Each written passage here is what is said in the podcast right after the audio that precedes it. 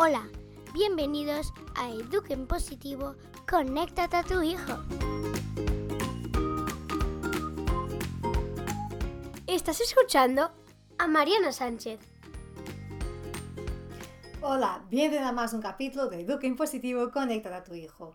Hoy vamos a hablar de autonomía y vamos a poner este capítulo en cuatro puntos. Por una parte, ¿por qué y para qué es tan importante fomentar la autonomía de nuestros hijos? Por otra parte, entender los cuatro objetos que, en mi punto de vista, nos enfrentamos con mucha frecuencia a la hora de soltar y que creo que es lo que nos frena mucho en esta, en esta situación de soltar un poco y dar más autonomía a, a nuestros hijos. También, por otra parte, vamos a ver en qué situaciones y desde cuándo ellos ya nos gritan, ¿no? Que necesitan y que, que tienen que de verdad tener su autonomía. Y para cerrar el capítulo, vamos a hacer una reflexión final. Bueno, esta semana la historia he decidido que te la voy a pasar por la news, porque si no el capítulo quedaría longuísimo y, no es el objetivo. Intento hacer capítulos de 10 minutos, por eso, suscribir la news que dejaré en las notas de este capítulo para que puedas recibir la historia. Y sin más, entramos ya en capítulo. Pues vamos a empezar por el para qué. Siempre el para qué es nuestro foco de dónde queremos llegar, ¿no? Entonces, la autonomía es lo que genera en nuestros hijos esta autoconfianza, esta sensación de que soy capaz, puedo hacerlo, lo he hecho yo, ¿no? Entonces, si tenemos este foco, esta conciencia de que si les damos autonomía y ellos puedan hacerlo por ellos mismos, van construyendo su confianza, pues quizás empezamos a soltar un poquito antes, ¿no? Y con más más confianza también nosotros. Por otra parte, entender que como seres sociales, la autonomía, darles autonomía es, a generar esa sensación de que pertenecen, de que pueden contribuir.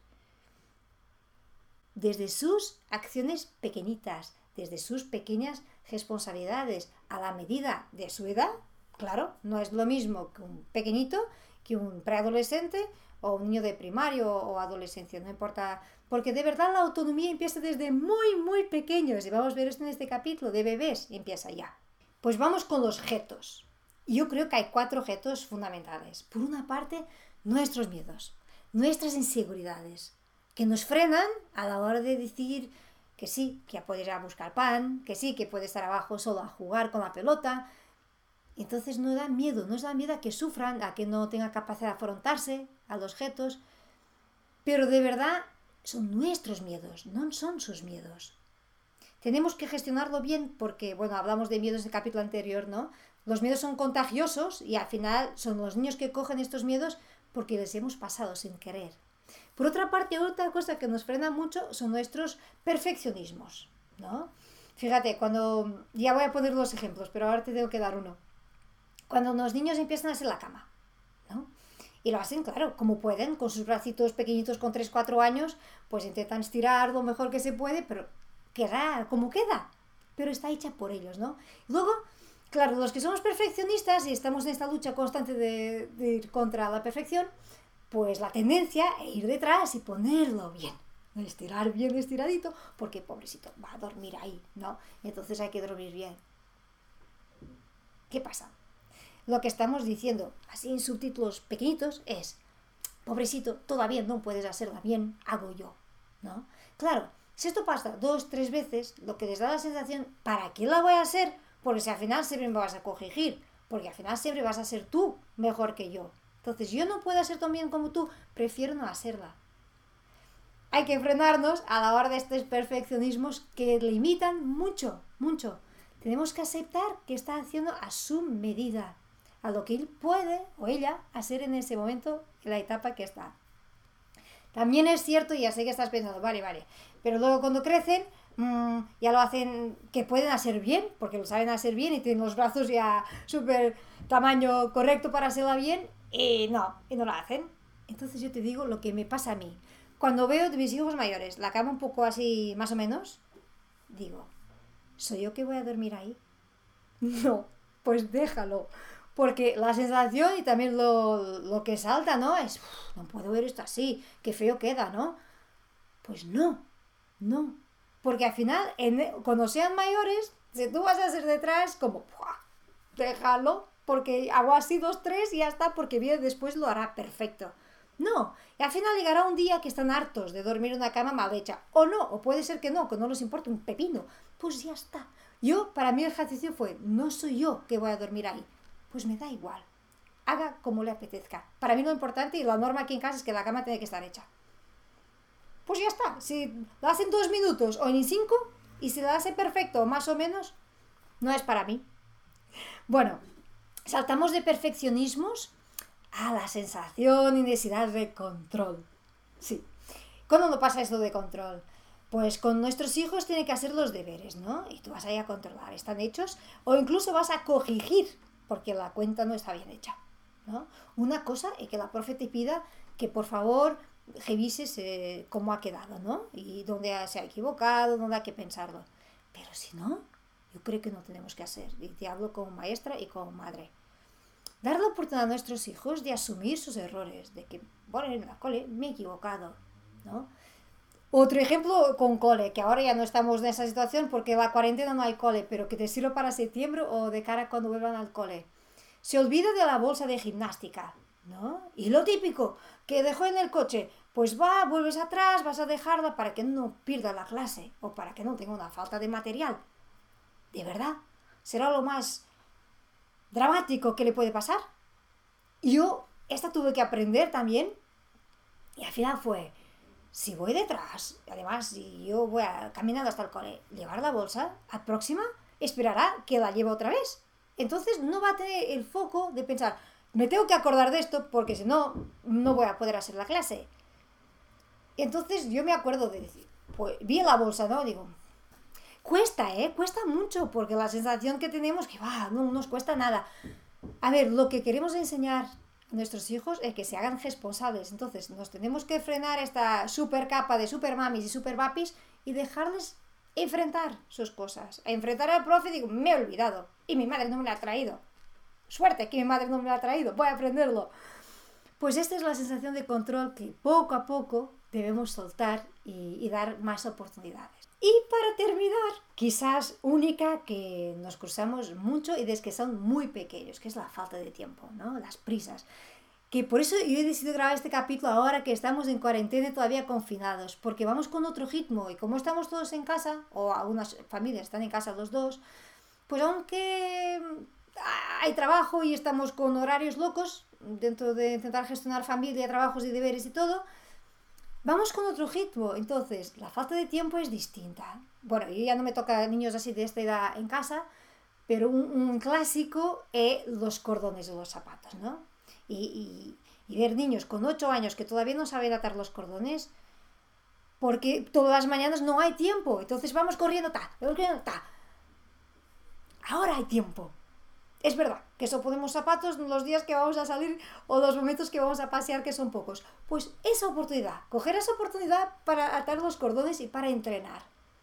Hacer la mochila. Todas estas cosas, todas las actividades que veas que tu hijo ya puede hacer solo y que la falta de tiempo en general no te da tiempo a practicar, pues hay momentos fantásticos para hacerlo. Las vacaciones, que ya estamos a punto de entrar, y ahora la cuarentena. Pues todas estas pequeñas cosas, vestirse solo, bañarse, todo, todo lo que tú veas que pueda ser solo. Y no hace falta que tenga 10 años, empieza muchísimo antes. Vigilar si hay una situación de cuidado que hay que tener, como la ducha, pero no hacer, dar espacio para que hagan. Bueno, estaba hablando ya de los ejemplos de las situaciones donde podemos soltar y te voy a hablar de mucho, mucho más atrás. Volvemos al, al inicio de vida cuando son bebés cuando empiezan a comer, ¿no? Y que empiezan a querer comer todo con las manos. Las que somos así de control, ¿no? Tenemos tendencia a gustar todo limpio y que no haya comida por el suelo. Pues la tendencia es, no, deja que te doy yo, ¿no? Por otra parte también, falta de tiempo. es que tardas tres horas a comer sola, entonces no, toma, que te doy. Pues ya de pequeños, de están pidiendo a gritos, lo hago yo, que lo hago solo. ¿No? Y con todo, pues incluso con picar en el ascensor, cositas muy pequeñas que para nosotros son insignificantes y pensar, pues picas mañana. Todo lo que podamos frenarnos y darles esa oportunidad, ellos se van a sentir muy confiantes, muy contentos porque han conseguido hacerlo. Entonces, queridos padres, queridas madres, si conseguimos frenarnos y dar esas pequeñas oportunidades, pequeños pasos desde que son pequeños, nuestros hijos con la edad van a coger confianza en sus posibilidades y la autonomía tiene que ser gradual. No puedes de golpe a un preadolescente darle todo, ¿no? Que vaya solo al cole, que haga sus cosas, responsable de la... No puede ser. Empezar de pequeños. Me gustaría hacer una reflexión final en todo eso de la autonomía gradual. Hace dos capítulos tuvimos aquí, María Sabal, hablar de tecnología y familia, ¿no? Hubo un punto que, que no hubo oportunidad de hablar, pero yo conozco también su punto de vista y estamos alineadas las dos. ¿Qué significa? Que tú bueno, hablamos también de esto, ¿no? De la autonomía gradual en la tecnología. Y por otra parte, no se puede dar o no deberíamos dar autonomía en una pantalla, en un niño en la web, cuando ese niño no tiene autonomía en la vida analógica, en el mundo real. Un niño que no se enfrenta, que no afronta eh, retos, situaciones en el día a día, en el mundo real, no está preparado tampoco para afrontarse en un mundo desconocido de una pantalla. Entonces, coherencia. Yo lo que quiero decir con esto es, si quieres dar autonomía a una pantalla, acuérdate de dar autonomía también en su día a día, en las pequeñas cosas. Más ejemplos de autonomía. Cuando tu hijo se enfada con un amigo, ¿no? O, hay una, discusión, que sea con su hermano, que sea con su vecino, con quien sea. No intervenir Hablamos esto en el capítulo de conflictos entre hermanos, ¿no? De peleas entre hermanos. Dales tiempo, espacio para que puedan ellos arreglar. Le ha tocado una nota injusta, que para él no está bien, que no, que no lo ve como justa. Pues en vez de tú escribir un, correo al profe, pues dale la oportunidad de pensar, quizás ayudarle a preparar un poco porque cree que no es justa, que podría, que, que, que dónde puede alegar, que le parece que debería decir al profesor. Eso sí, quizás ayudarle a, organizar su pensamiento ¿no? y su discurso. Pero a la hora de afrontarse al profe, él. Si algo que no está de acuerdo, aprender de pequeños a decir su punto de vista. Eso es autonomía. Esto es educar niños libres, audaces, capaces y felices, porque un niño, para mí, solo puede ser feliz si es audaz, si es capaz y si es libre para actuar. Porque si vamos a poner nuestros, libros, nuestros niños así, todo el tiempo, sobre control, sobre control, sobre control, no pueden volar. Bueno, nada más por hoy. Te dejo la historia de cuando mis hijos empezaron a ir solos al cole por la news, porque dos experiencias distintas y quizás te puede ayudar también a ti a ver este tema de la autonomía y responsabilidad. Acuérdate de suscribir a news si todavía no estás ahí en las notas de este capítulo y ahora me gustaría escucharte a ti. De los cuatro objetos que te he hablado, la falta de tiempo, nuestros miedos, el perfeccionismo y la necesidad de control, ¿cuál de estos cuatro tú te enfrentas cada día? Así, ¿cuál es el que, que te cuesta más gestionar? Y por otra parte, pensando en tu hijo, pensando en tu hija en concreto, ¿en qué vas a dar el paso para dar un poquito más de autonomía a partir de mañana? ¿Dónde crees que en estas vacaciones ahora que ya estamos casi terminando el curso, ¿dónde podrás soltar un poquito más? ¿Dónde? ¿Dónde te está pidiendo ya a gritos que quiere hacer solo? Bueno, te leo los comentarios, este es lo bueno de YouTube, que puedes escribir todo aquí abajo, te, te contestaré. Y ya sabes, domingo nos encontramos por news. Gracias por acompañarme en esta aventura de Educa en Positivo, conecta a tu hijo y acuérdate, nunca es tarde para empezar a educar en positivo. Nos vemos por la news. Un fuerte abrazo y gracias por estar ahí.